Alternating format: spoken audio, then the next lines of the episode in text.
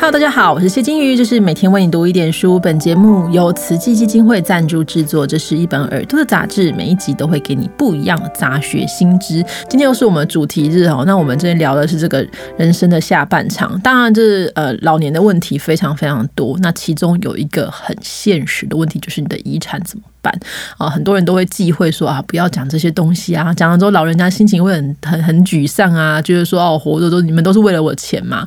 好，但是我觉得现在我们这个观念是需要改的啦，因为我真的自己家里面就常也不常常发生的，又经过很多次这样的问题，我觉得到最后都闹得非常的不开心哈。所以，我们今天再次邀请的是杨贵志律师，那他是法律白话文的创办人啊，Podcast 的法客电台的主持人，大家很呃去点阅就会听到他的声音哈。嗨，贵志，嗨，金鱼，嗨，大家好。贵是，我想跟你聊的这部分，就是说，就刚我讲嘛，我们的文化当中其实很忌讳说死哈，那所以长辈就想说，反正就是钱我就先留着，也不会不给你们。结果就是可能呃去世的时间很突然，或者说来不及交代，或者说插管了，根本就是讲也讲不出来，那这遗产的问题就会浮上台面哈。那我们从法律的角度当中，最重要的分这遗产分配当中最重要的准则是什么？遗产分配，如果我们今天都不谈遗嘱的话，我们就讲今天假设。法律上怎么？法律来讲的话，原则上它是按照民法，还有一个规定比例。我们在民法上面，我们讲这个继承有顺位。嗯，那第一顺位是直系血亲卑亲属，也就是你的儿子跟你的儿子女儿，还有他们，或者是他们的孙，或者是你的孙子跟孙女。哦，直系血亲的卑亲属不是尊亲，尊亲属就是你的父母啦，祖父母。父母的顺位是第二，第一顺位是卑亲属，嗯，第二顺位是父母，嗯，第三顺位是兄弟姐妹。嗯，最后一个是祖父母，OK，所以祖父母在最后面，其实就是如果轮到他轮轮到祖父母的话，其实是比较这是一个不幸、比较不幸的状况，对。所以，但是因为我们通常祖父母不太会轮到，所以说我们叫草草轮到。那刚刚金宇就问到说，那配偶呢？对啊，配偶是配偶是不配偶的角色比较特别。如果你有配偶的话，他是不跟他是没有顺位的，也就是说，他如果今天有呃，假设今天是直系血亲卑金属的话，那是配偶跟他们分。假设今天是跟父母分的话，就配偶跟父母分；假设是兄弟姐妹的话，配偶跟兄弟姐妹分。所以配偶一定会有一份。对，配偶是当然有，配偶是一定有继承权的，就是看他跟谁去分而已。OK，所以这部分的话，就是原则上就是你的配偶一定会有一份，然后跟这个其他的这些。继承人分这样对，然后继承的那个分配比例的话，它它按照不同的顺位，嗯，也有不一样。像在这个直系血亲卑亲属情况下，它就是有多少人就大家均分。假设你有，假设你跟你的太太生三个小孩，那那我过世的话，嗯，那就是我的太太跟我三个小孩一起均分，一人拿四分之一。OK，那如果其中有一个，那最后就有问了，如果有一个小孩。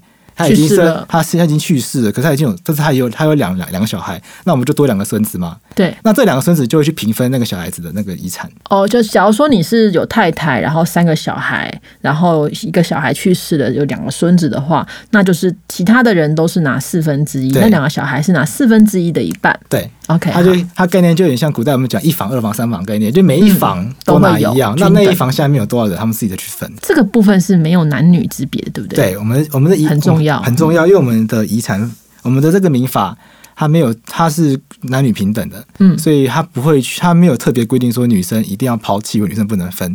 所以我们在台湾常常听到会有女生不分遗产，事实上是。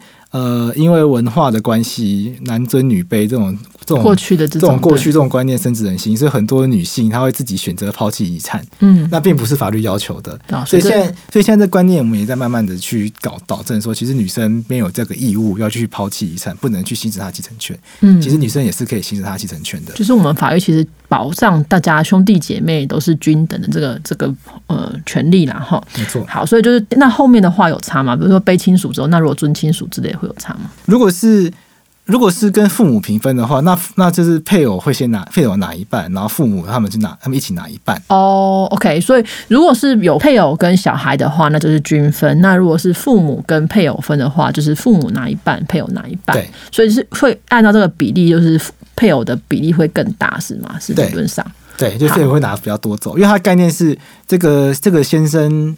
留下来的遗产，太太来，有可能太太。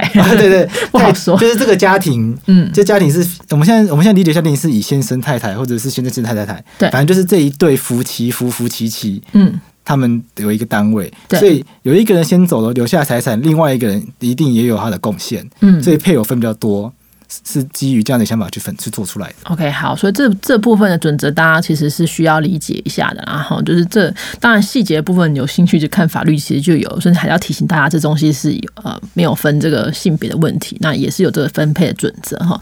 那我们刚刚说这个是在没有遗嘱的情况之下，那如果我留下遗嘱，会不会比较好？就我可能就是就是比较不喜欢我小孩，我觉得我想多留点给我的太太或是我的先生的话，可以吗？我可以说小孩都不可以有，就只可以有，因为你们都很不孝之类的，可以吗？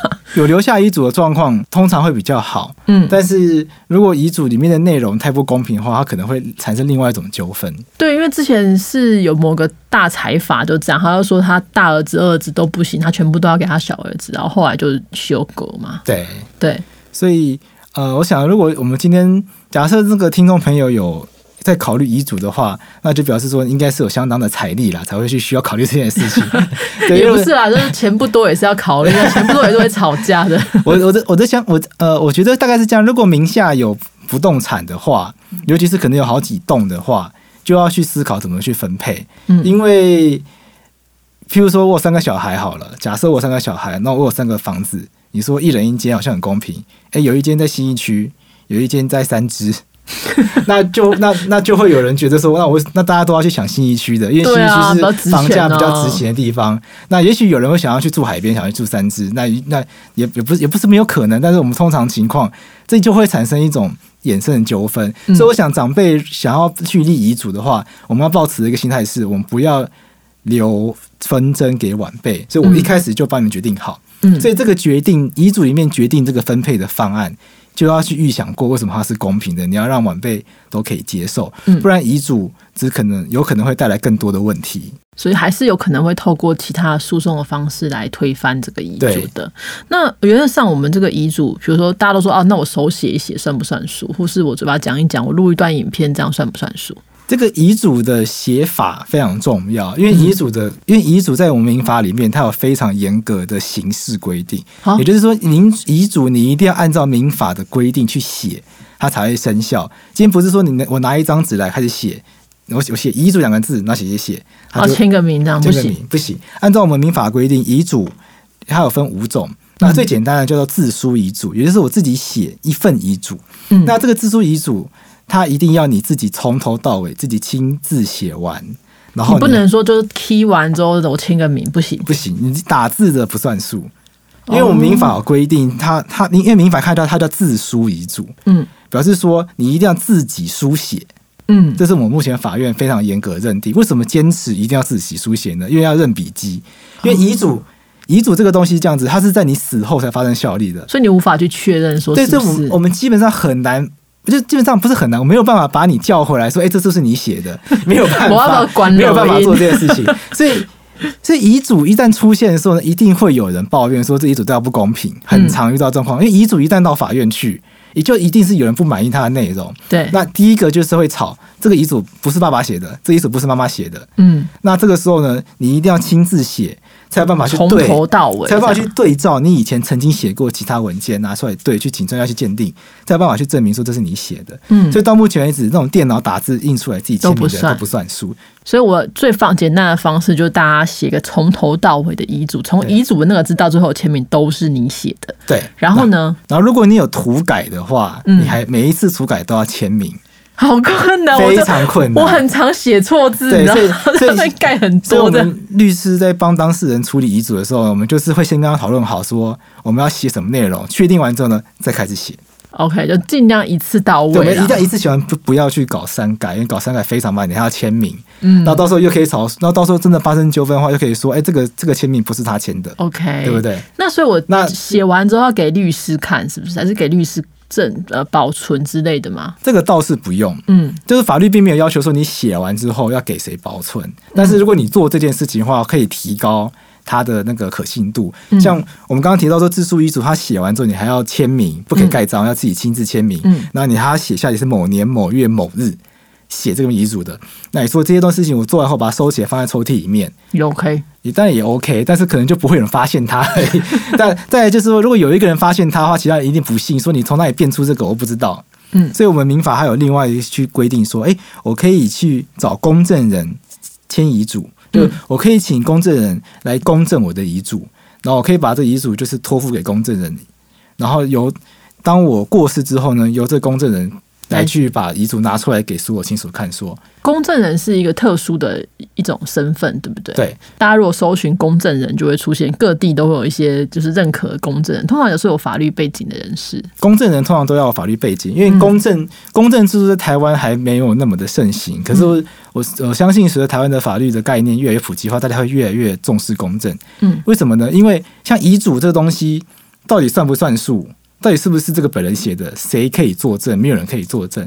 所以公证人他最重要的目的是他他要能够呃一个一个法律文件被公证人公证过的话，我们会直接在法律上面认定它就是一个真有效的有效的真正的文件，它不是被伪造的。嗯，所以就可以减轻这个去质疑的麻烦对啦。嗯然后因为公证人他们有责任去公证一份在法律上面没有瑕疵的文件，所以公证他需要具有一定法律背景、法律素养。因为你写的这个遗书的内容，你写这个遗嘱的内容，如果违反法律的话，公证人他是不可以公证的，嗯，他不可以去公证一份违法的文件。所以在公证人帮你公证之前，他其实已经先帮你看过这个遗嘱或者这份契约或合约合不合法。对那如果合法，他就帮你公证，那这个合约就马上就生效。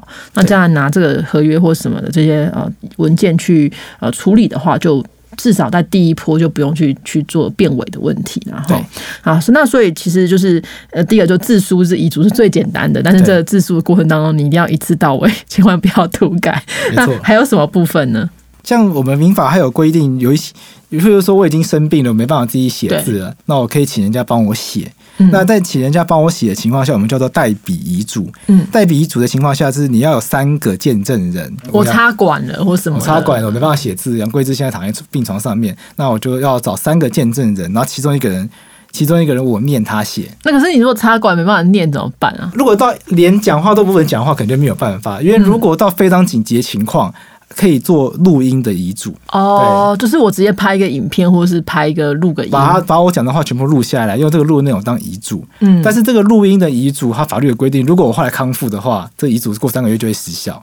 OK 好，所以它是一这个比较特殊的紧急性的状况就是。假如说你真的突然不幸有什么状况，那你没办法写，你就用录音的也是 OK 啦。对，那遗嘱除了刚刚我们讲的这些形式上的规定以外，嗯它还有一个很重要是说，遗嘱分配的方法、分配财产方法也不可以侵害继承人的特留份。嗯，例如我们特留份是什么东西？特留份的概念是说，呃，每一个小孩子，我们讲，我们刚刚不是说小孩子跟配偶每个人都是均分吗？。对那在这那原则上，如果我没有遗嘱，他们就是按照均分。对，那如果我有分遗嘱的话，那他们就是不可以比拿到比特留份还低，所以特留份是一个保障他们一定会拿到的一个比例。哦，就是说我不可以说我就超级偏心，我只给某一个小孩，就长得特别可爱，我全部都给他，我其他人都不给是不不行行的。基于我们台湾来说，只直系血亲非亲属的特留份是应继分的二分之一，所以比所以如果按照平均每个人可以拿四分之一的话，那他至少就要拿八分之一。不可以更少啦。对，就是所以特留分是保证他一定要拿到的一个比例。嗯嗯，就是不能说啊，就是我就比较喜欢这个小孩啊，或是说我就不喜欢这个儿子可以继承女儿都不行，这也不，行，这都不行。好，所以这些特留份的部分，大家可能在这个如果你有这个遗嘱的需求的话，可能你要特别注意哈。那我们说到这个遗嘱遗产哦，就会讲到遗产税。那有些人会。不想付遗产税，觉得遗产税很高，都给国家赚去了，我不要。那他就想办法透过赠与啊或其他的方式去转移这些遗产。那这样会有什么风险啊？赠与的部分，因为遗产税的概念是我死后我的财产变成遗产，对所以他就会被课遗产税。对所以有些人就想，那我不要等到死后再把财产财产给小孩，我生前就开始给。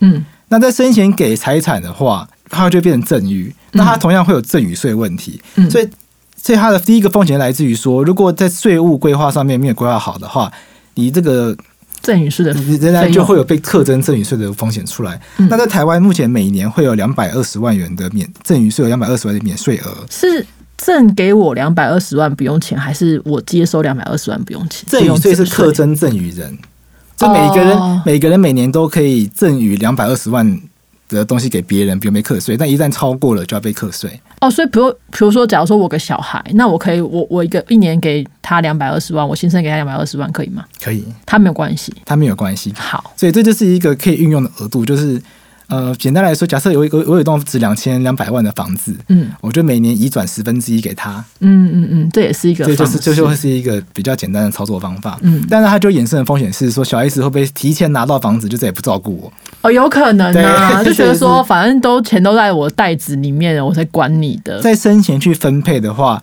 它就会可能会有这样的风险。嗯，但那有没有可能说我跟他签一个契约，就说我可以先赠予你每年多少钱，但是你必须要有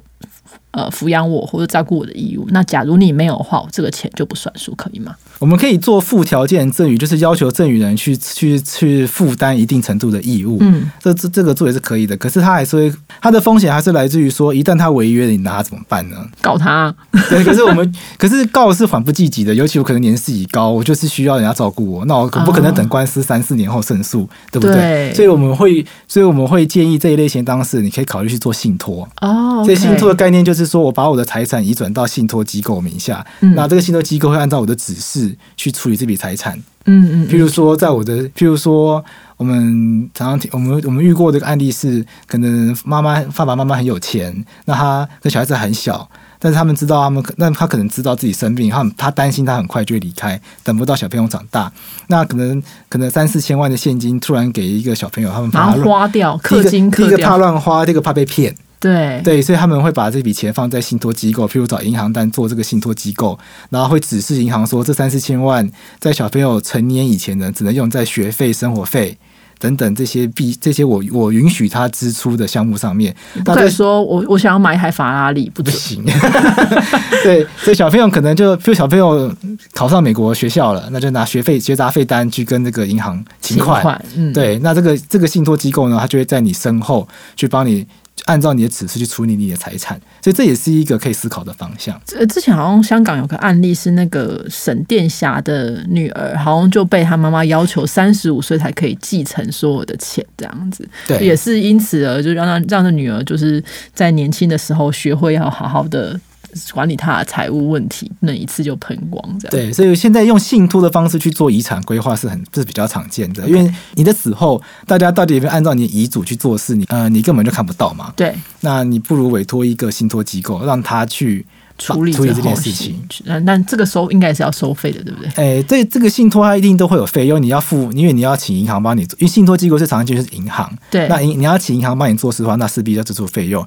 但是因为会有这种需求的人，通常也不会吵在意这个费用，对对好，这都跟钱钱有关。好，如果但如果你就是有很多钱，就是几千万、上亿或者十亿以上的话，我想这部分你应该会有得到一些呃呃咨询的方式。银行可能会拜托你说要不要信托。对。其实听众朋友如果真的有在考虑这个话，只要上网查跟遗产啊、信托，你关键字要搜寻遗产啊、信托，你就会发现有非常多银行真的要做这个业务，应该会嗯踏破你家的门。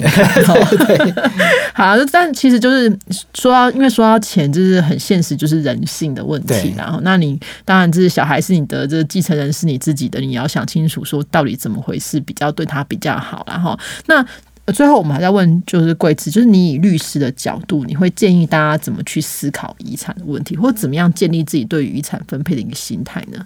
我会建议大家用防止纷争这个角度去思考遗产的问题，嗯因为人生不带来，死不带去。你讲难听一点，我今天完全不做任何遗产规划，我就这样离开，也不是一种选，也是一种选择。嗯反正我看不到了。